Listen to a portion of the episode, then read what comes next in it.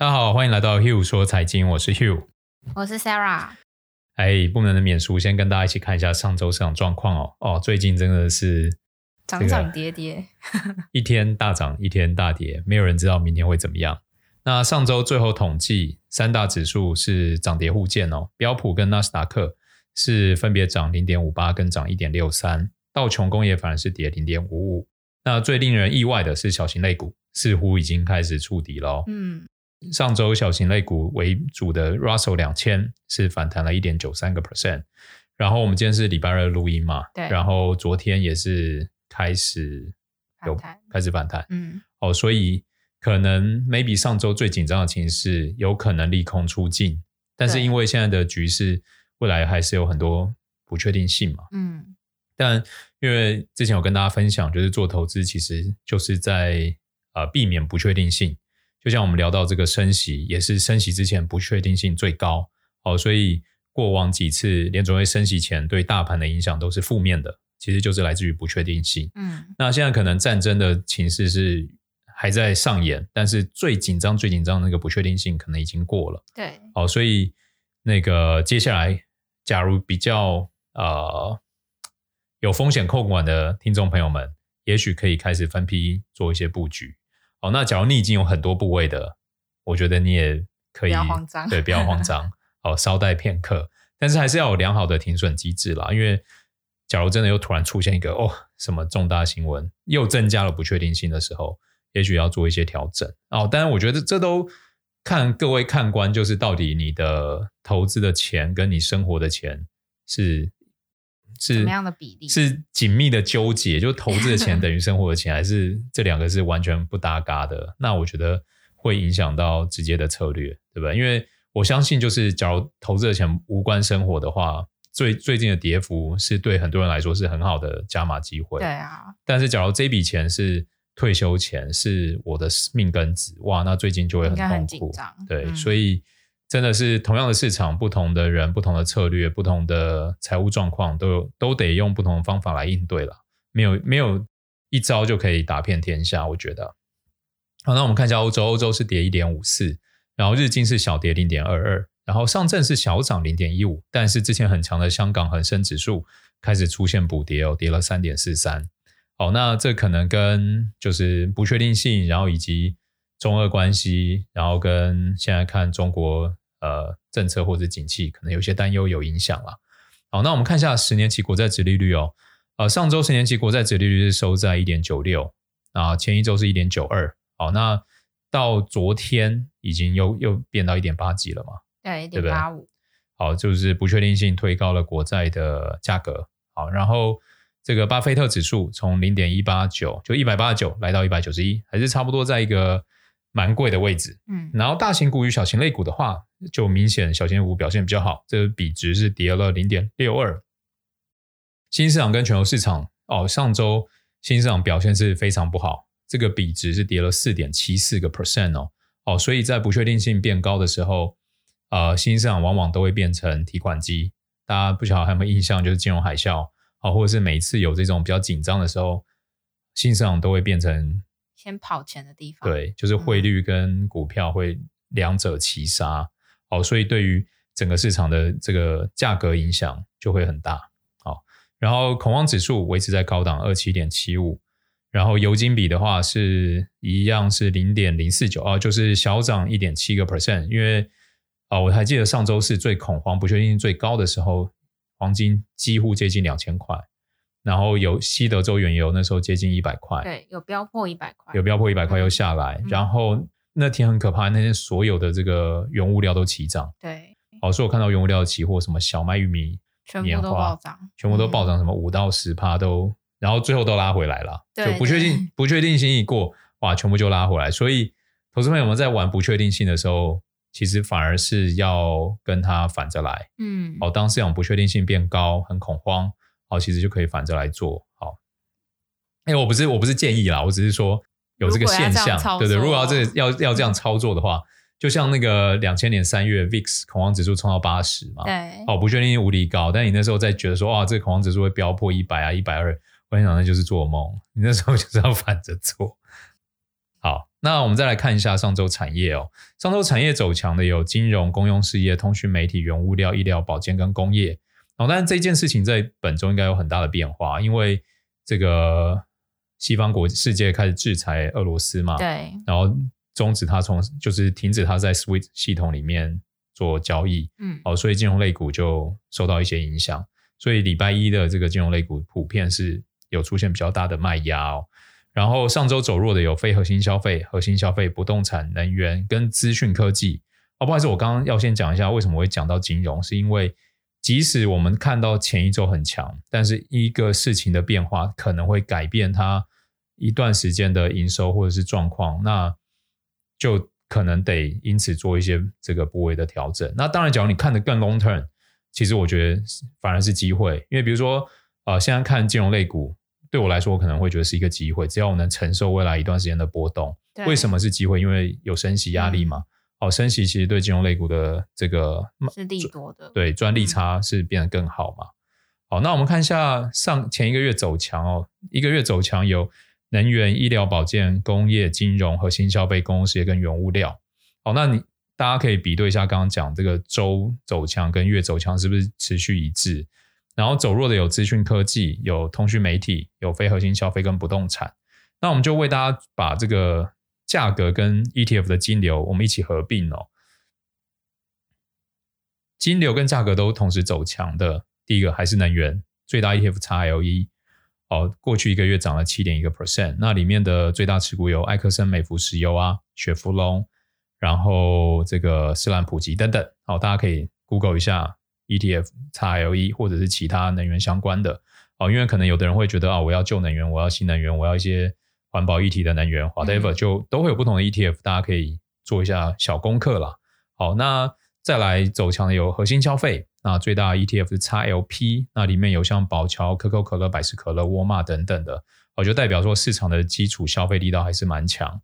那我们看一下产业走弱跟净流减少的有核心消费啊、呃，非核心消费与不动产。那非核心消费最大 ETF 是 XLY，那上周是跌了四点一个 percent。那里面有 Amazon 啊、Tesla、Home Depot、麦当劳、Nike、星巴克等等。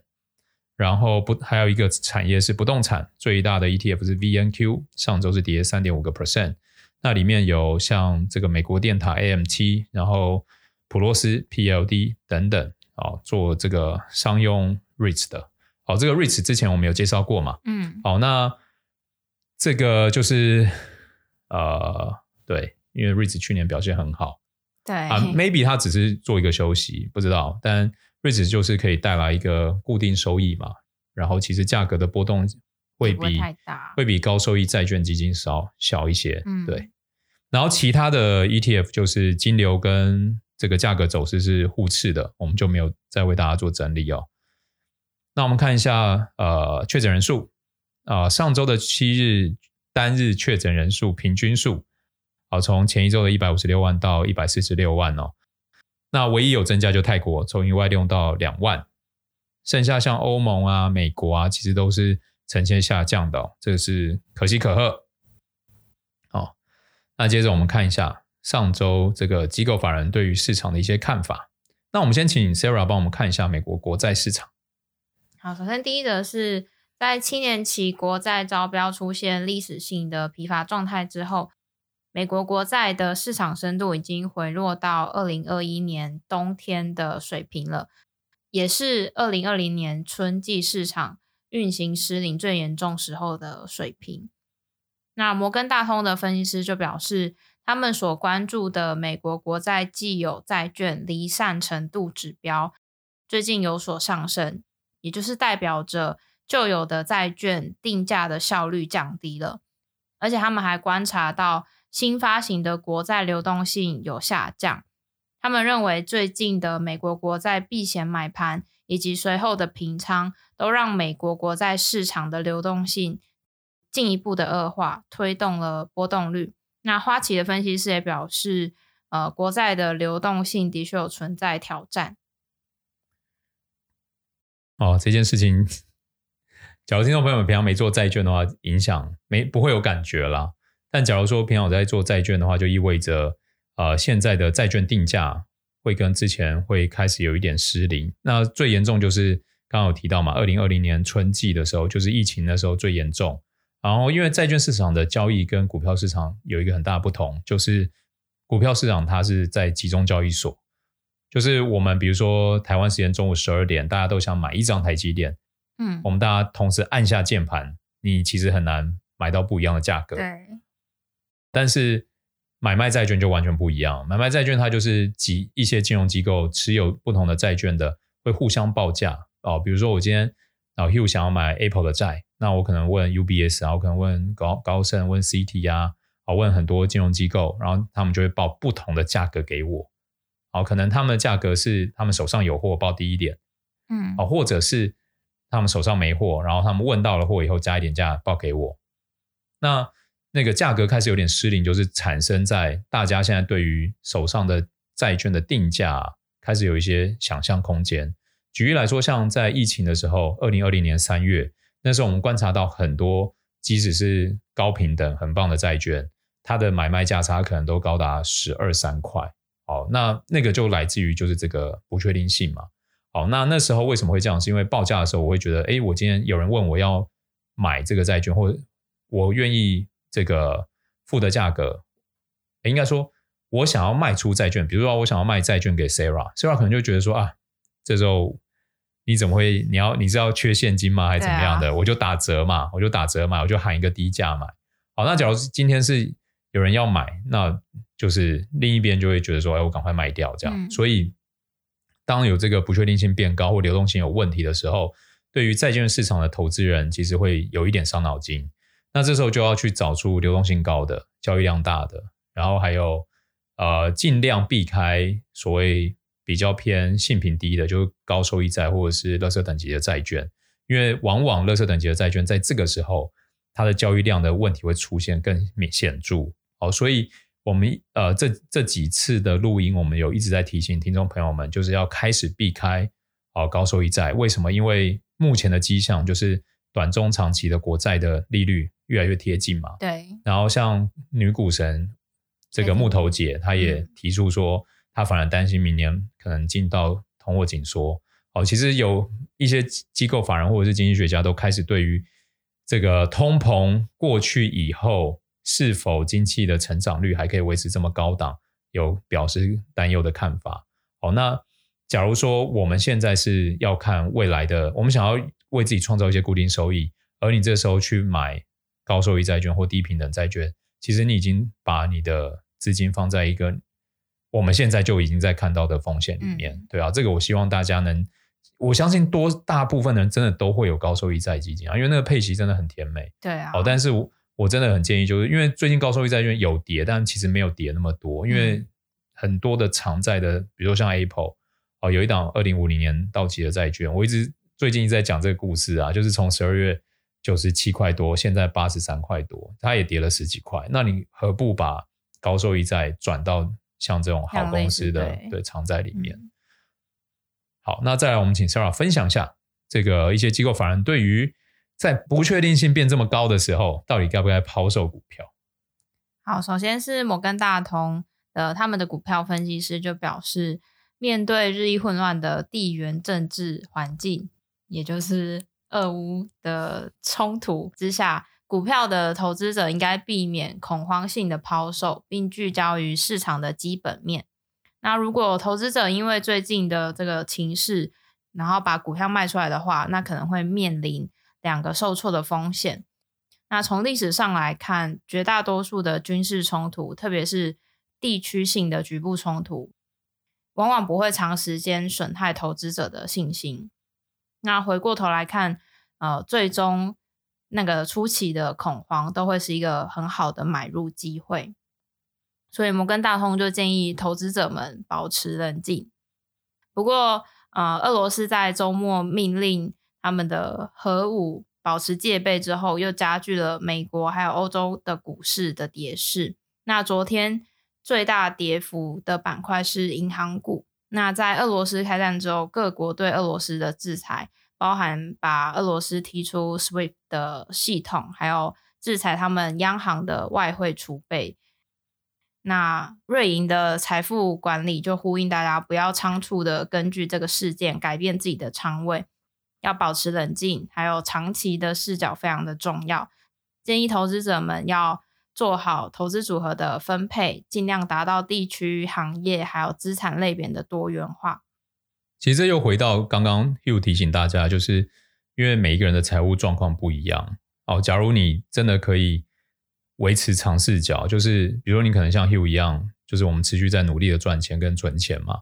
那这个时候我们要想的一定会是，哦，那我下一笔存到的钱，我想要赶快加码，哦，放在哪里？对对对。对。但假如说今天可能听众像我 Hugh 爸爸的年纪七十几岁，那可能要想的会是说，假设再发生一个风险，嗯，我有多少的资产可以承受多少的波动？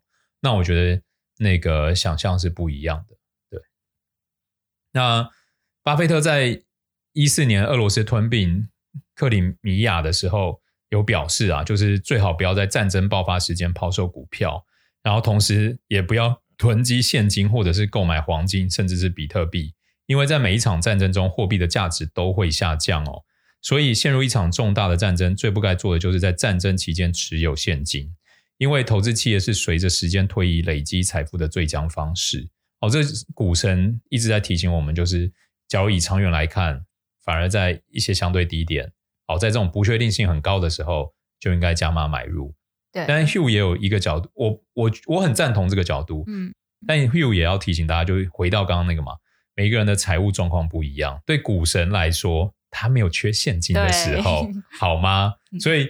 每，他就是一个，就是就像 Hugh 现在努力赚钱存钱的人。嗯、我告诉你说啊，你就是跌，你不要怕，你就再买啊，对不对？你不要卖，你这时候反而要想筹钱、赚钱、存钱，然后再买。但对于退休金呢，退休族来说，这些是不 make sense 的。所以我觉得每一个人的立场跟状况不一样，也就是还是要想一下，就是大家的状况是否一致，然后去 follow 跟自己状况比较一致的大师们。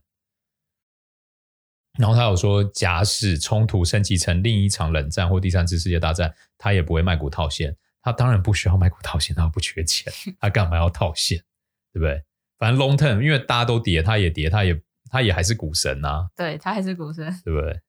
股神招牌不败。对啊。好，那我们看一下哦，Sarah 这周有为大家很仔细的整理，就是俄乌冲突对经济可能的会有影响哦，有几个层面。好，第一个就是供应链的影响，在能源的部分。俄罗斯是能源的输出大国嘛？它大概输出欧盟二十五个 percent 的需求，还有四十个 percent 的天然气都是由俄罗斯供应。然后天然气从二零二零年初的价格是一点七，到去年飙到五点九，目前约为四点四。然后它的石油虽然产量在全球的一成，但其他石油国也没有打算增产，哦，所以导致这几天油价往上飙高。好，那而上次飙破一百，其实就是二零一四年俄罗斯入侵克里米亚的时期，所以未来油价偏高及涨价的可能性还是很大。那第二个层面就是原物料，哦，像小麦、金属跟这个气体。小麦，俄罗斯是全球最大的小麦出口国，然后乌克兰是欧洲的面包摇篮，两者加起来的产量占了全球的四分之一。哇哦，谢谢 Sarah 的整理，我都不知道，很这么大，对不对？这么大哎、欸。所以在二月二十三，也就是上礼拜三的时候，小麦期货冲上了十年以来的最高价位。然后金属的话，俄罗斯是供应镍、铝、鈀，是汽车引擎转化器、电动车电池，然后手机、建筑等等的重要原料。气体的部分是奶气，占全球的七成；客气占全球的四十趴，然后这个是疝气，占全球的三十趴。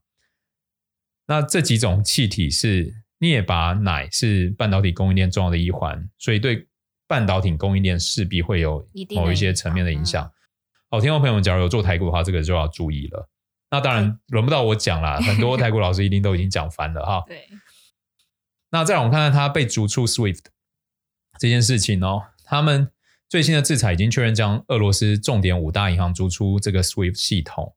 那一开始，很多西方领导人不愿意采取行动，是因为这是一个非常极端的制裁，甚至被市场称为金融核弹哦。